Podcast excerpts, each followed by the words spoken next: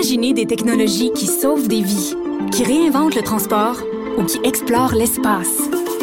L'École de technologie supérieure en conçoit depuis 50 ans. 50 ans. Imaginez la suite. Joignez-vous à la discussion. Appelez ou textez le 187 Cube Radio 1877 827 2346. C'est l'heure de notre bulletin euro avec Frédéric Laure, descripteur des matchs de l'euro pour TVA Sport. Bonjour Frédéric. Bonjour Pierre. Alors finalement, les Bleus l'ont emporté hier. Oui, enfin, et je connais pas beaucoup tes auditeurs. Je ne sais pas si on fait des revues de presse des journaux allemands ou des journaux français, mais si vous avez fait des revues de presse des, des journaux allemands, euh, on a l'impression là-bas qu'on s'est fait un peu voler en ce moment parce que euh, on a l'impression que l'Allemagne a été la meilleure équipe, que l'adversaire a refusé de jouer, qui a été, que l'adversaire a même été un peu loqueux ou surtout ratoureux. Euh, vraiment, on a l'impression que cette, cet euro-là là, est en train de glisser entre les doigts de l'Allemagne. Mais si on a fait la revue de presse des journaux français, c'est tout le contraire, naturellement. C'est une question de point de vue. Hein. Ben oui. euh, l'arbitre, l'arbitre était acheté par l'Allemagne, naturellement, était probablement un grand partisan de la Mannschaft. Euh, les joueurs ont été héroïques dans leur effort. Et c'est vrai, hein, les Français euh, qui ont beaucoup de talent, je te l'ai dit hier, euh, ils ont été très, très appliqués. Et ça, c'est intéressant pour la suite des choses pour la France. Par contre, ils ont un vivier de joueurs offensifs exceptionnels et on les a pas vus à ce point-là hier. C'est pas été le rouleau, le rouleau compresseur à laquelle on est un peu en droit de s'attendre. Et ça, je pense que pour la France, c'est un peu un problème, un peu une relation amoureuse avec cette euh, euh, le style de la sélection. C'est un style, entre autres, qui est induit par le sélectionneur Didier Deschamps.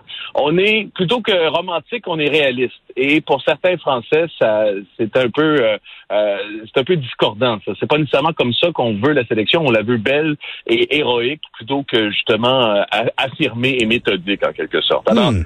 c'est tout le dilemme français et en même temps allemand qui s'est passé hier parce que c'était un match hyper important. hein.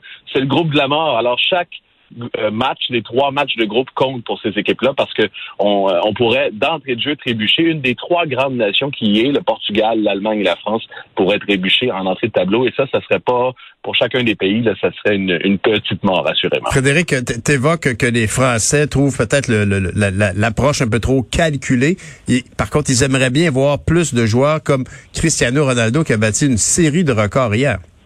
Il est extraordinaire. Il a euh, 36 ans, Cristiano Ronaldo, euh, et euh, c'est son. Il a battu entre autres le record de participation à une phase finale de l'Euro. C'est ça, c'est son cinquième tournoi, et à chaque fois, il a été important, voire essentiel pour la sélection du Portugal.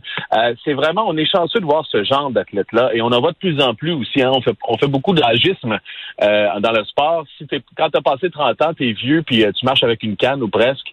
Euh, ben lui, écoute, il défie les, euh, ces règles-là, un peu comme Federer, Nadal, Tom Brady aussi, LeBron James au basket, euh, Serena Williams aussi, c'en est une autre. Ce sont des euh, athlètes à la fine pointe qui entretiennent leur corps dans un premier temps et qui réussissent justement à être excellents. Et j'insiste excellent là, euh, jusque dans la mi et même la fin trentaine aussi.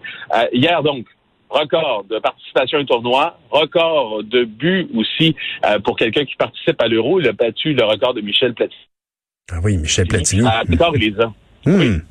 Ben, donc, euh, le, le mélange donc de performance physique, musculaire et d'expérience. Euh, quel genre de match on, on- on attend aujourd'hui?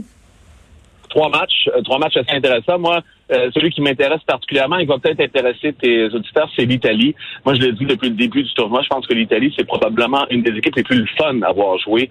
Euh, ils ont gagné un bon match contre la Turquie 3-0 en entrée, en, en, en revue de rideau. Euh, maintenant, c'est euh, euh, la Suisse. La Suisse Première rencontre d'ailleurs entre ces deux pays dans ce genre de tournoi depuis 59 ans. C'est assez, j'aime cette stat-là parce que la Suisse et l'Italie, on se dit, ça y est, ils se rencontrent euh, quotidiennement, probablement, ou de moins de façon hebdomadaire. Mais non, ça fait 59 ans que les deux sélections ne sont pas affrontées. Euh, et l'Italie veut confirmer donc sa qualification pour les tours éliminatoires. C'est, aujourd'hui 15 heures. Sinon, ça commence à 9 heures avec un Russie-Finlande. C'est, dans le froid, en quelque sorte. Ben merci beaucoup Frédéric et je suis persuadé que nos auditeurs adorent tes résumés et tes analyses. On, on- on peut d'ailleurs l'écouter sur ton balado qui est disponible sur Cube Radio. Merci Frédéric, à demain. Merci. Je suis un peu comme Cristiano Ronaldo. Moi, je me bonifie avec l'âge aussi. Comme un bon vin. Salut.